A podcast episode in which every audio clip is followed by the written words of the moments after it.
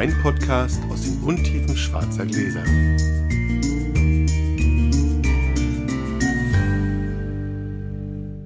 Hallo Sascha. Hallo Felix. Wir produzieren Folgen vor, deswegen können wir uns das noch nicht sagen, aber unseren Zuhörern können wir schon sagen, frohes neues Jahr. Stimmt. Ist es wirklich schon soweit? Ja, denn wir haben ja dieses Jahr drei Sendetermine im Januar. Sendetermin klingt immer komisch, aber drei Release-Termine. Und da ich ja im Januar kein Alkohol trinke, haben Sascha und ich beschlossen, wir produzieren zwei Folgen vor, dann machen wir eine alkoholfreie, die wir im Januar machen. Das reicht. Eine reicht, haben wir gesagt, eine reicht völlig. So, wollen wir direkt Ja, anfangen los. zu würfeln? Sehr schön. Also wir können kein Update geben zu Spenden etc. Das machen wir alles dann in der dritten Folge, weil die Aktion läuft noch, während wir produzieren. Aber wir haben natürlich zum 31.03. die Aktion, äh, zum 31.12. die Aktion dann zugemacht. Ihr könnt Genau. also auch selber nachgucken, wie wir rumgekommen ist, wenn ihr interessiert Ich sehe schon so ganz gut aus bis jetzt. Vier. Vier. Guck, das liegt am, Hei- das liegt am Heimathafen Ja, sozusagen. wir sind heute bei Sascha und Sascha fängt an mit der 5. Sehr schön. So, heute gibt es was, was Felix nicht so richtig mag. Und zwar ist es ein Solera, also ein gespritteter Wein. Den Rest erzähle ich euch später. Ich freue mich jetzt schon wie ein Schneekönig. ah, freue mich jetzt schon wie ein Schneekönig. Ja, da bin ich ja mal gespannt, was ich jetzt zu trinken kriege. Ja, ja, ich auch.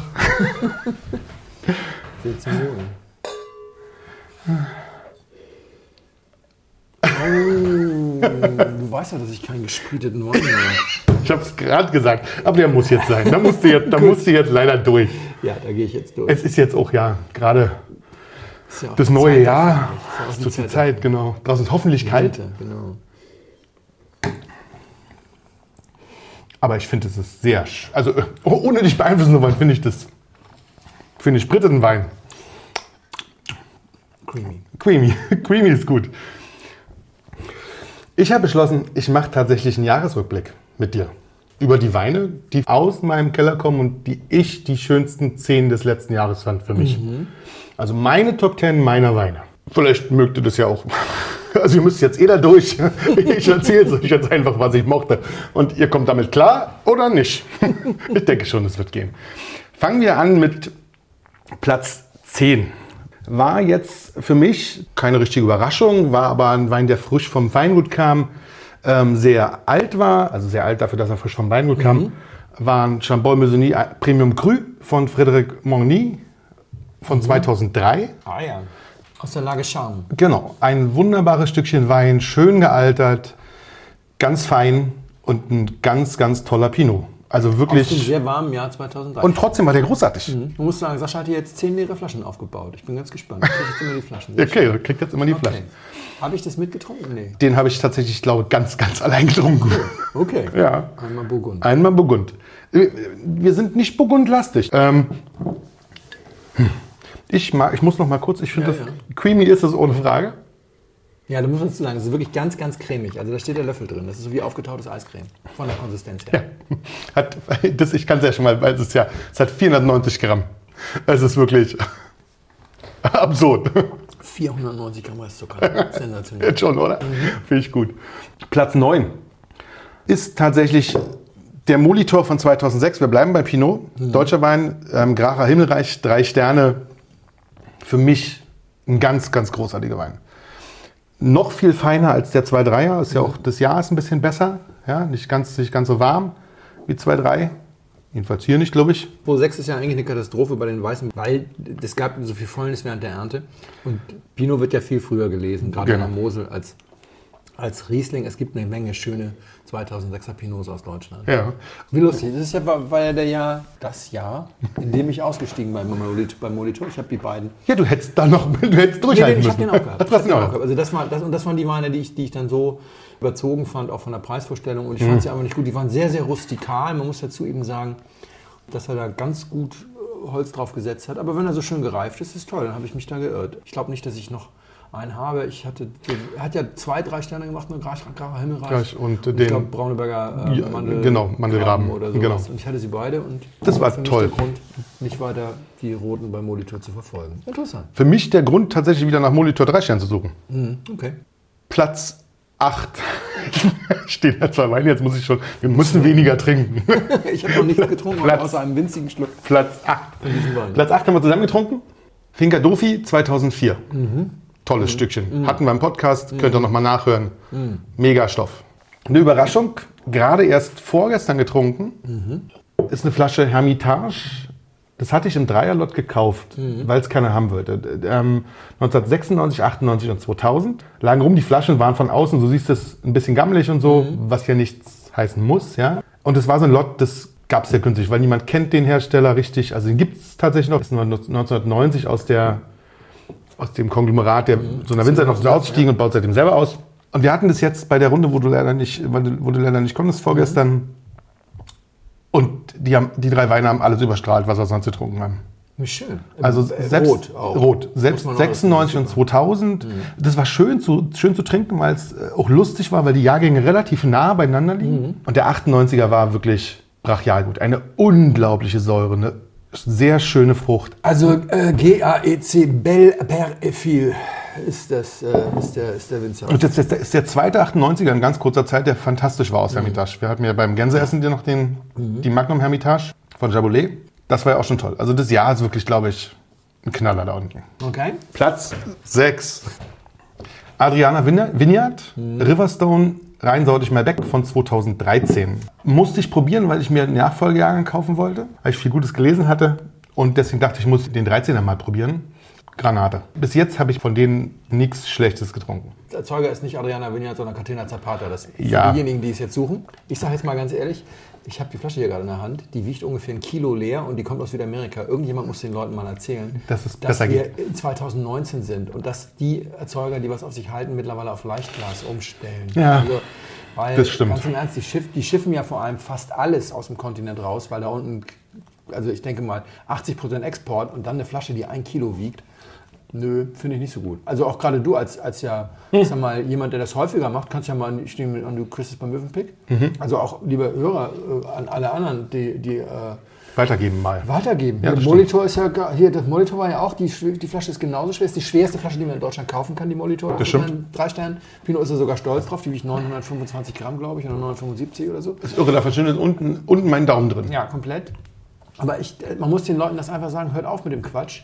Ja, ähm, ich weiß noch, wie die, wie die äh, wir haben, glaube ich, mal neulich mal drüber gesprochen, die Giuseppe Rallo von, von Donna Fugata mir erzählte, dass die, die haben ja umgestellt auf Mhm. Leichtglas und das sind bei 500.000 Flaschen und 300, 400 Gramm Unterschied oder sowas, ja, das, das sind mehrere Sattelzüge voll Glas. Und das macht schon was aus. Und im. Schnitt fährt eine der von deren Flaschen, weil die in Südsizilien sitzen, äh, fährt eine von deren Flaschen 800 Kilometer dem LKW. Kannst du dir mal überlegen, das sind 20, das sind 16.000 äh, LKW-Kilometer oder Die sowas. sind hier entweder im Flugzeug oder Ja. im Schiff. Also das Ja. macht es auch Schiff ist nicht. schlimm, aber Flugzeug ist. Hm, genau. Mhm. Okay. Entschuldigung, kleine. Kein Problem. Muss auch sein, finde ich. Platz fünf. 5. Haben wir zusammen getrunken. Weiß. Mhm. Hermitage von Chapoutier Deloré. Ja. Toll. Ein verdienter Platz 5, Ja. ehrlicherweise. Ja, das ist. Kann man äh, gar nicht mehr sagen. Muss man, muss man mal so alte haben? Muss man nicht. Also man muss ja. vielleicht mal einen weißen Hermitage Ja. haben. Also dazu auch, auch der Tipp. Erstaunlicherweise ziehen die im Sekundärmarkt nicht so nach, wie die neuen kosten. Das ist ja bei, bei Bordeaux genauso. Wenn ich mir einen 90er äh, Lafitte kaufe, einer der besten Lafitte, die je gemacht wurden, dann zahle ich dafür weniger, als wenn ich mir einen neuen subskribiere. Ja, ja, das stimmt. Weil die, einfach nicht nachziehen. Und deswegen auch hier. Also Deloré kostet, glaube ich, heute 230 Euro oder sowas ab Weingut. Genau. Oder, oder Irgendwie sowas. Ne? Also ich glaube, ich habe noch nicht mal ja. nachgeguckt, weil ich auch mal geliebäugelt hatte. Und wenn man jetzt äh, sich auf die Lauer legt, man muss natürlich lange warten, weil es ist ja, gibt nicht so viel davon. Aber wenn man sich auf die Lauer legt, zahlt man für den 92er wahrscheinlich weniger, wenn man.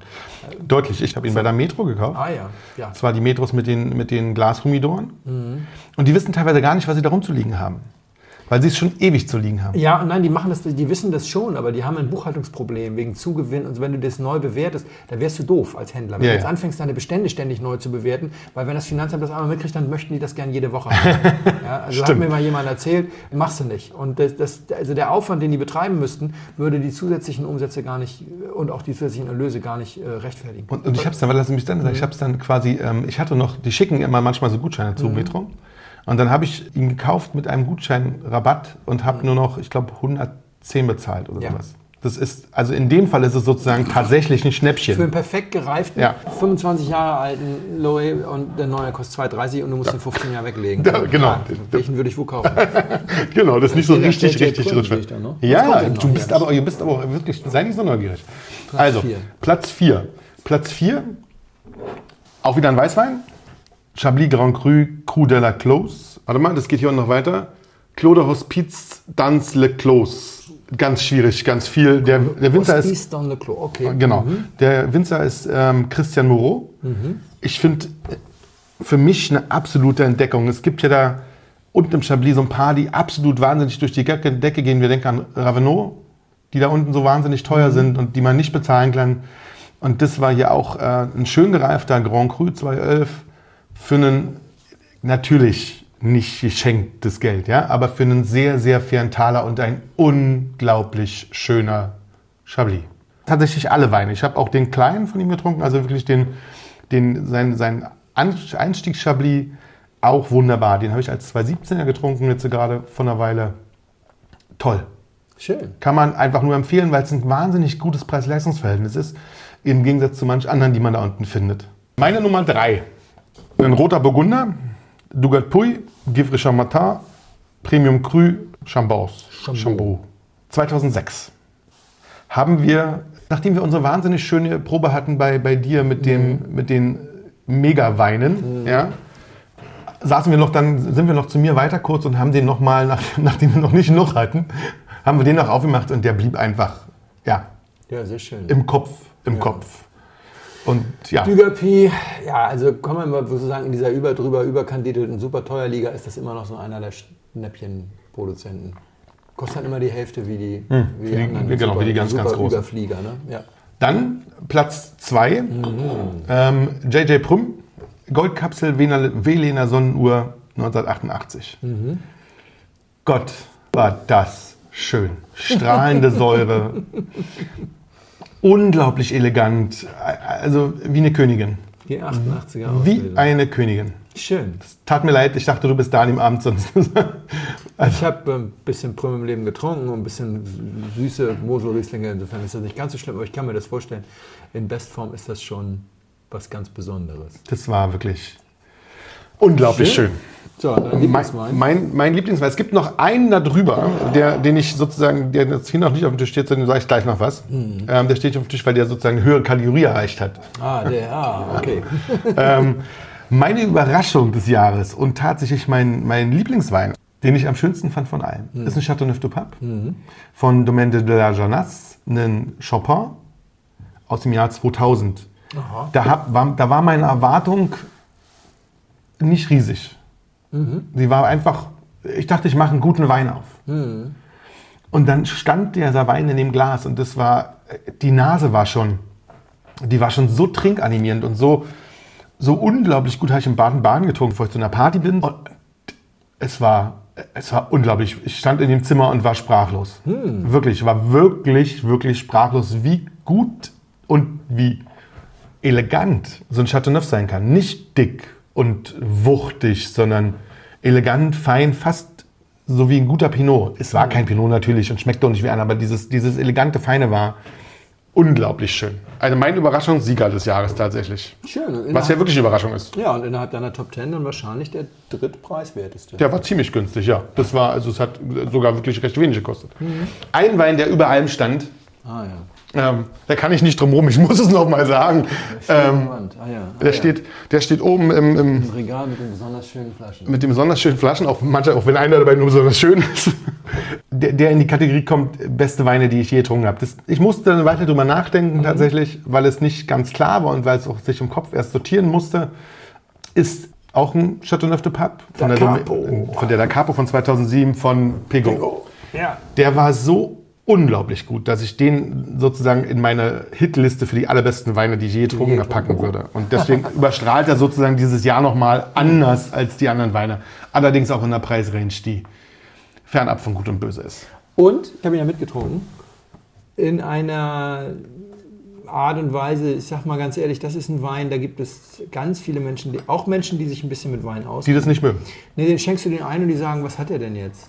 Ja. Also man muss wahrscheinlich auch ganz viel Chateauneuf und ganz viel Rhone getrunken haben und so weiter, um dann nochmal den Kontext zu haben. Das ist, ähm, das ist einfach so. Das ist der Unterschied zwischen Da Capo und JJ Prüm. Ja, Ja, JJ Prüm findet jeder lecker. das stimmt. ist, ist so. Und ich habe natürlich noch mal, wir müssen es kurz sagen, ich habe natürlich auch noch andere sehr, sehr gute Weine getrunken, Ja, die ja. eine Erwähnung Ja. gefunden hätten, wenn sie jetzt nicht von jemand anderes gekommen wären. Mhm. So, mein Lieber, was sagst du denn zu meiner Honigmarmelade? Ja, also der osmotische Druck zerreißt dir quasi die Zunge. ähm, Das ist sehr schön. Das finde ich super. das ist wunderbar. Also ich glaube, jeder Einzeller, der da reinfällt, ist sofort tot, wird einfach zerrissen. Oder hält für die nächsten 5000 Jahre. Ich mag keinen gespriteten Wein, ist immer ein bisschen, bisschen übertrieben. Ich krieg's natürlich runter. Ich krieg auch das runter und ich verstehe auch, dass das ganz gut ist. Da kommt so eine, so eine trockene Kakaonote noch mit bei, so eine, so eine, Schoki und das ist schon, also so- aber so, so diese, witzigerweise nicht, keine süße Schokolade, dabei hat das Ding 400 Gramm Restzucker. Also wie, wie, wie geht das zusammen? Super, ja, ja. Die kommt wirklich so noch, noch so nebenbei, so auf der Das rein stimmt. aromatischen Geschichte, auch so eine Kaffeegeschichte vielleicht. Das äh, entzieht sich aber so ein bisschen sonst meinem Urteil, weil ich einfach zu wenig Sympathien für, für gespritete Weine Mhm. habe und 400 Gramm Zucker dann auch einfach sehr viel ist. Und ich eben vor allem die Kombination aus viel Sprit und Zucker. 400, also ich, korrigiere- 490, also eigentlich 500 500 Gramm. Gramm Restzucker. Ja, Das ist, wir, runden, wir können das leicht oben. Er hat noch 4 4,2 Gramm Säure, also 4,2 Säure. Mhm. Gramm. ja, ist ja Gramm. Ja. Und ein Alkoholgehalt von 15. Das finde ich jetzt nicht so schlimm. Also dafür, dass er so gesprittet ist, ist 15 quasi eigentlich. Er ist dadurch nicht ganz so brandig. Genau. Und das aber ist, hoher ich. Alk und Zucker Ja, ja. äh, wirkt natürlich trotzdem immer noch mal. Also, dass, dass er jetzt keine 20 hat, überrascht mich nicht. Wenn er 20 gehabt hätte, hätte ich gesagt, na gut, ey, wann habe ich denn mal 20 und 500 Gramm Zucker getrunken? Ich glaube noch nie. Hm. Keine Ahnung, wie die sich dann auswirken. Muss man, muss man mal ehrlich sagen, ist für mich ein, auch eine Premiere. Also ich habe natürlich schon süße, gespritete Weine, süße Ports, Hm. süße Sherrys, äh, was weiß ich was alles getrunken. Aber das hier äh, ist natürlich das Süßeste, was ich je im Glas hatte. Yes. Haben wir wieder was, haben wir wieder was abgehakt. Mhm. Die Rebsorte ist Pedro Ximenez, Ja. kommt vom, von der Domain Alvear und hat sowas wie ein, hat sowas wie ein Vintage-Label. Mhm. Ja, ist ein 1910er. Ja. Also wird im Solera-Verfahren ausgebaut, das heißt, das unterste Fass war von 1910. Also wirklich, wirklich alt. Ja. Und geht dafür preislich. Also man, das finde ich, was ist mal, was man man probiert haben muss. Da kostet die halbe Flasche, also ein halber Liter, ähm, 60 Euro. Das ist, kann Ist man ja- mal gemacht haben mit mehreren ja, zusammen. Genau, ist ja auch letztlich auch was in nichts, was jetzt in einer speziellen Ecke des Kellers liegt, Nee. sondern die machen das ständig. Ja, genau. Also das, das, es gibt ja, also das ist ja so, gesprittete Weine, die meisten Menschen, die ähm, alte Weine getrunken haben, haben dann gesprittete Weine getrunken. Die wenigsten haben 100 Jahre alten, ungespritteten Stillwein getrunken. Die meisten Menschen haben dann irgendwas Gesprittetes getrunken. Wir schon übrigens, fast, fast 100 Jahre jetzt bald. 21 werden dann 100 Jahre. Ja, mein, mein Rekord ist, glaube ich, 17. Ach, das war ähm, Bei. 17. Also vor ja, allem- du hast schon 100 Jahre. Ja, ich habe schon 100. Ja, ja. Ich muss noch ein Jahr warten. Zum Wohl. Ja, zum Wohl, danke. Wir trinken einen Kerner von der Cantina Kaltern aus Südtirol. Mehr dann dazu nachher. So, Sascha, einmal, der ist viel, viel, viel zu kalt. Es tut mir leid, ich habe den Dann erzähl doch erst ein bisschen und ich mach dann ein bisschen. hergebracht äh, in der Kühlmanschette und vergessen die abzunehmen, jetzt während du eben erzählt hattest. Ja, Sascha hat sich eben schon ein bisschen gefeiert. Ähm, wenn, wir, wenn jetzt jemand das das erste Mal hört, dieses Podcast, ich glaube, der könnte unter Umständen sagen, was wollen die Jungs denn da? Da feiere ich mich eigentlich auch gleich noch ein bisschen. Das ist ganz schön. Hoffentlich, hoffentlich aber nicht so viele. Wenn ihr Neuhörer seid, hört auch die anderen Folgen. Genau, wir sind gar nicht so. Letztes Jahr habe ich ja mal eine Geschichte erzählt, warum ich keine Flaschenrückblicke Ja. mache. Wie hieß, glaube ich, Männ Männlichkeitsrituale. Deswegen dachte ich, kann ich dieses Jahr. Und Waldbären im Pinot hieß die Folge, glaube ich. Ich weiß aber die Nummer nicht mehr. Ich muss aber auch mal auf zwei, drei Sachen zurückblicken.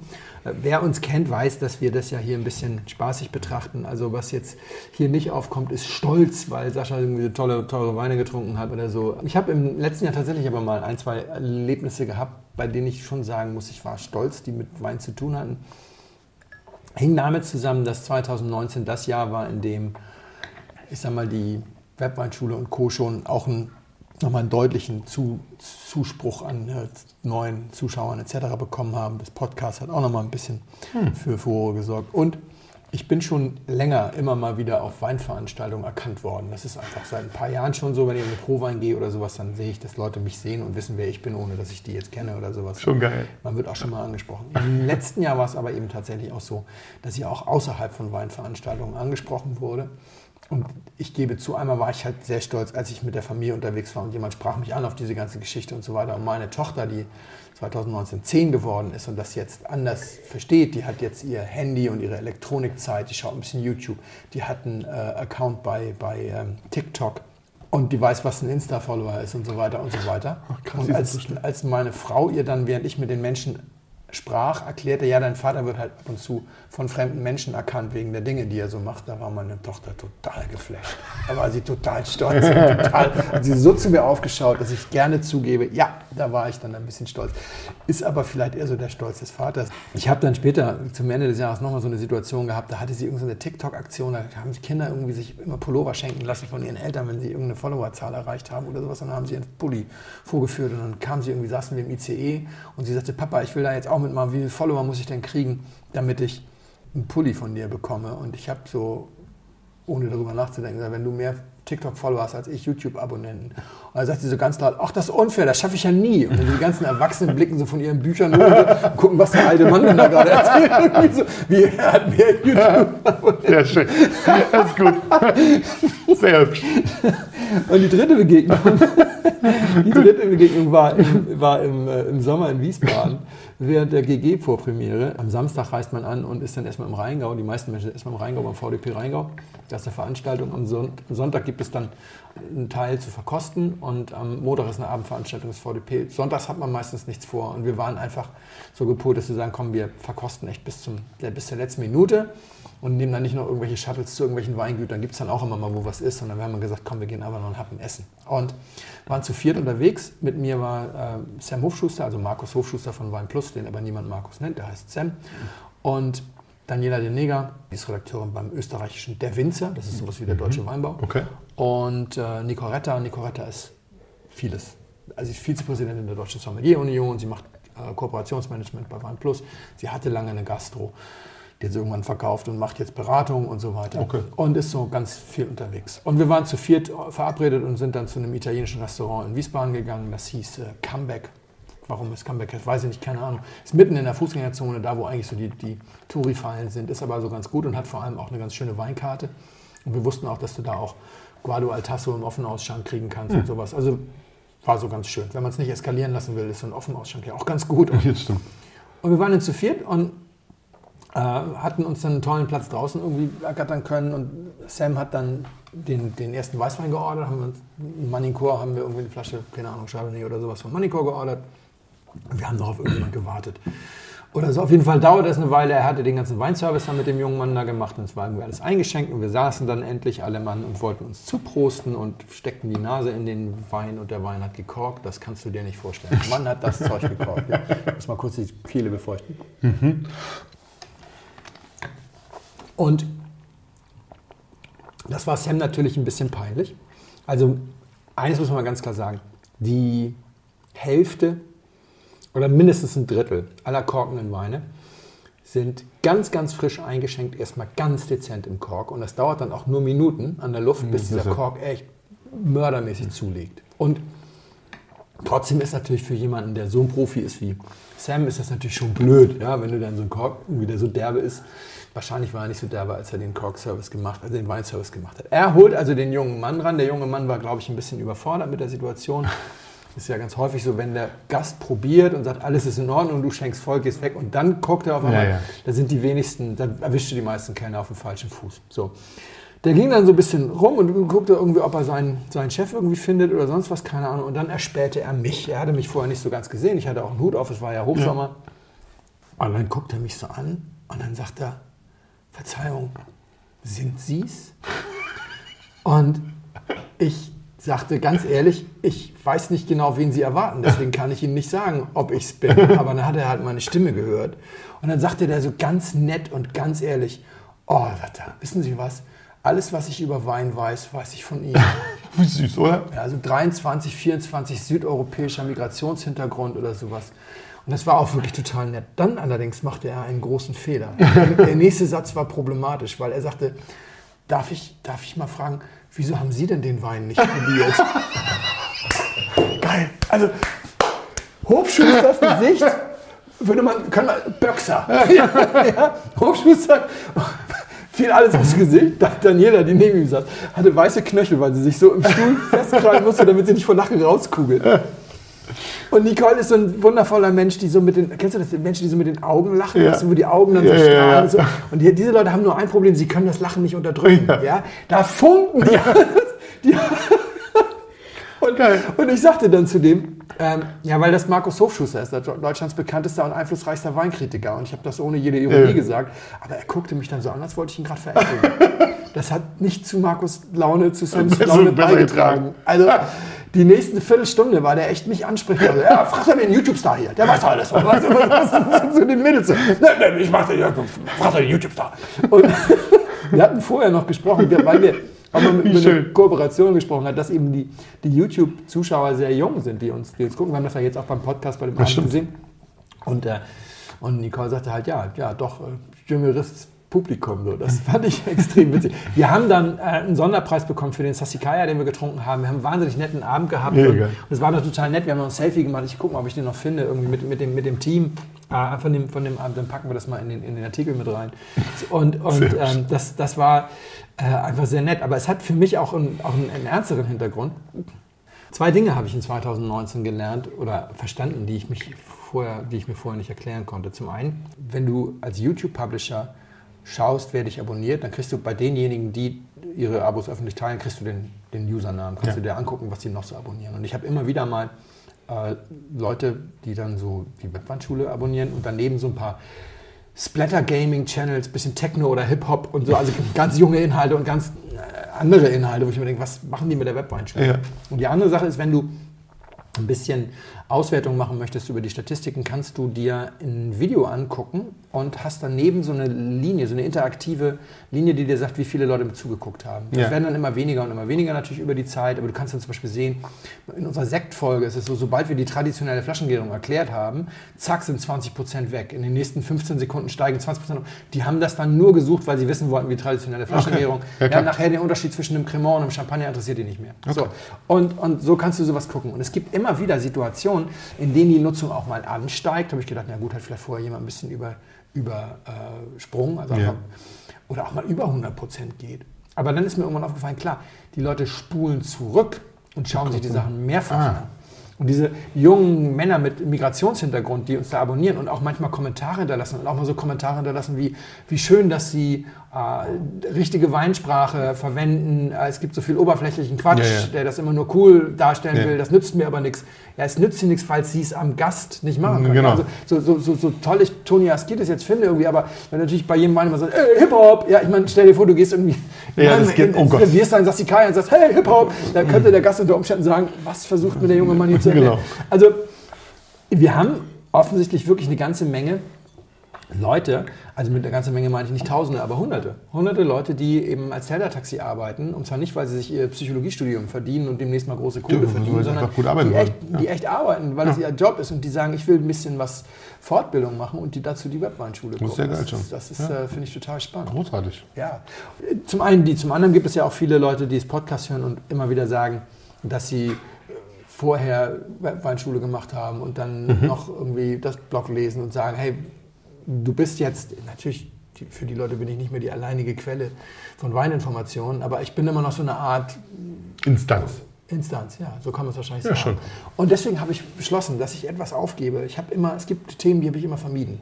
Ja, und mich haben, glaube ich, zehn äh, Hörer und 20 Leser des Podcasts und ich weiß nicht, wie viele Webweinschüler schon jetzt im letzten Jahr gefragt, was hältst du eigentlich von Biowein, Biodynamikwein, Naturwein und so weiter? Das sind so Themen, die habe ich immer gemieden. Wie der Teufel das Weihwasser, weil die Leute so schnell beleidigt sind, wenn du was sagst. Hatten weil wir du schon mal besprochen, ja. Gründlich Ja, ja. sein und Ja. so weiter.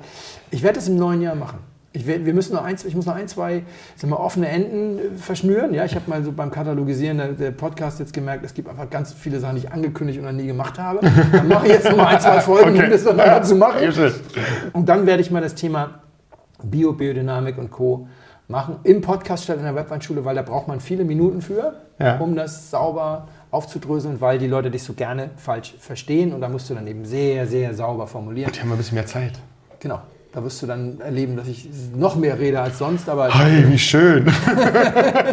so, erstmal, das war das. Was war das? Erzähl mal. Ich mag's. Sogar ziemlich gern. Das ist ziemlich gut. Hat wirklich Druck.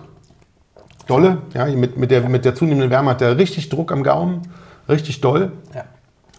Hat sowas leicht, sowas, so ein bisschen Herbes. Ist das Also herb? leicht Nussiges. Nussig, nussig. Aber nicht nuss- holznussig. Nee, nee, nee. So, Stimmt. Nussig ist, vielleicht nussig ist auch gut.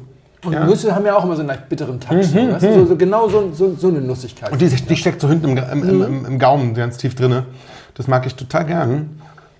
Hat auch noch ordentlich Säure. Die merkst du ein bisschen im Rachen, finde ich. Ja. Da hat er ordentlich von, glaube ich. Gefühlt jedenfalls.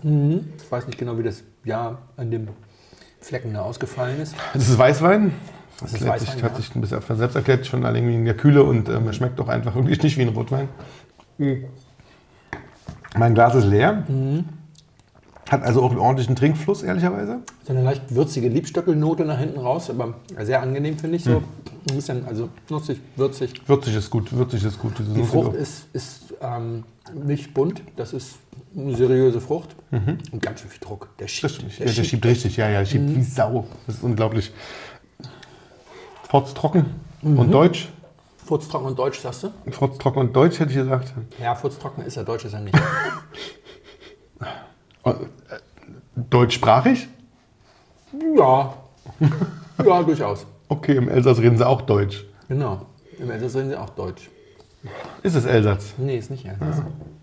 Ist aber ähnlich wie das Elsass eine Ecke in einem, ist sozusagen eine deutsche Minderheit. Oh Gott. Oh Gott. Und es ist nicht Rumänien. Keine Siebenbürgener Sachsen, die diesen Wein gemacht haben. Was Polnisches? ähm, keine Ahnung. Es ist kein Riesling. Nee, ist es nicht. Es ist Südtirol. Es ist Südtirol. Und der Wein hat so ein ganz bisschen seinen Gag eingebüßt, weil wir neulich die Rebsorte getrunken haben und davor hätte ich gedacht, sonst hast du die seit 100 Jahren nicht mehr getrunken. Es ist Kerner. Ah, Es ist ich Kerner aus Südtirol. Und es, ich habe den abgefordert. Man kann diesen Wein in Deutschland nicht kaufen, nicht um Ah. die Flasche. Und er war schon unterwegs, als wir dann diesen anderen Kerner tranken. Sonst hätte ich ihn vielleicht gar nicht nochmal drauf genommen, wobei es trotzdem noch viel zu erzählen gibt. okay. Kerner. Wie spannend. Äh, er hat sogar einen Lagennamen. Äh, Cantina Kaltern. Genau. Garnett heißt er, von der Cantina Kaltern. Und die machen wirklich gute Sachen. Ja? Ich war in diesem Weinberg. Dieser Weinberg ist 60 Kilometer, glaube ich, von Kaltern entfernt. Du fährst wirklich durch Bozen durch äh, und dann nochmal eine ganze Ecke in so einen Seitental. Der ist unglaublich steil, dieser Weinberg. Er ist so steil wie Mosel, aber am Fuße des Weinbergs kommt dann halt eine Klippe und dann hast du halt einfach mal senkrecht nach unten. Also du möchtest in diesem Weinberg nicht stolpern. Ähm, du würdest dich hoffentlich fangen, sonst gehst du einfach mal Ab. richtig ab. Und ähm, das sind so 500, 600 Meter Höhe so ein witziger Hang und obendrauf ist dann genau die, das, das Weingutsgebäude. Es ist ja kein Weingut, also das, das, das, äh, die Scheune, wo die Gerätschaften sind. Der Typ, der Bauer, der diesen, der diesen Kerner macht, liefert seine Trauben in Kaltern ab, obwohl er an fünf großartigen Genossenschaften vorbeifährt, weil er muss ja ganz durch, durch Ja, weil Andrea, der Kellermeister, genau weiß, wie man das verarbeitet. Der ist übrigens sehr cool, der Kellermeister. Ja. Sehr cooler Typ. Ja, also warum kennen wir den? Weil ich war da und die sind häufiger mal hier. Die, die, die sind eine ganz junge Truppe. Ja. Die sind häufiger mal in Berlin. Die haben auch mal was mit der Schluck gemacht. Wir haben, wir haben die mal kennengelernt. Und, und ähm, das Interessante ist, dieser Wein hat eine Exportquote von nur 2%. Er hat die niedrigste Exportquote aller, aller, aller Cantina Kalternweine, weil er in Italien als ein sehr angesehener Wein gilt. Also Kerner, der letzte Rotz im deutschen Supermarkt, Ja. um es mal auf Deutsch zu so sagen. kann man Es das elegant keinen- sagen, gibt, ja. Es gibt keinen einzigen trinkbar, also ja, wir sagen immer keine Regel ohne Ausnahme, aber in Deutschland, das ist ausnahmslos, ist das Scheiße. Ja, oder meinetwegen gerade mal trinkbar. Ja, jetzt kommen natürlich wahrscheinlich auch zwei, drei Hörer zurecht und sagen, ja, aber kennst du auch den? Na, ich kenne sie nicht alle. Und es gibt auch bestimmt ein paar trinkbare. Aber das ist als Prestigewein gilt, ja, hier, das ist ja auch die mit der goldenen ja, ja. Kapsel oben, das ist ja nicht die, nicht die ganz einfache. Mega das Teil kostet 12 Euro. Ja.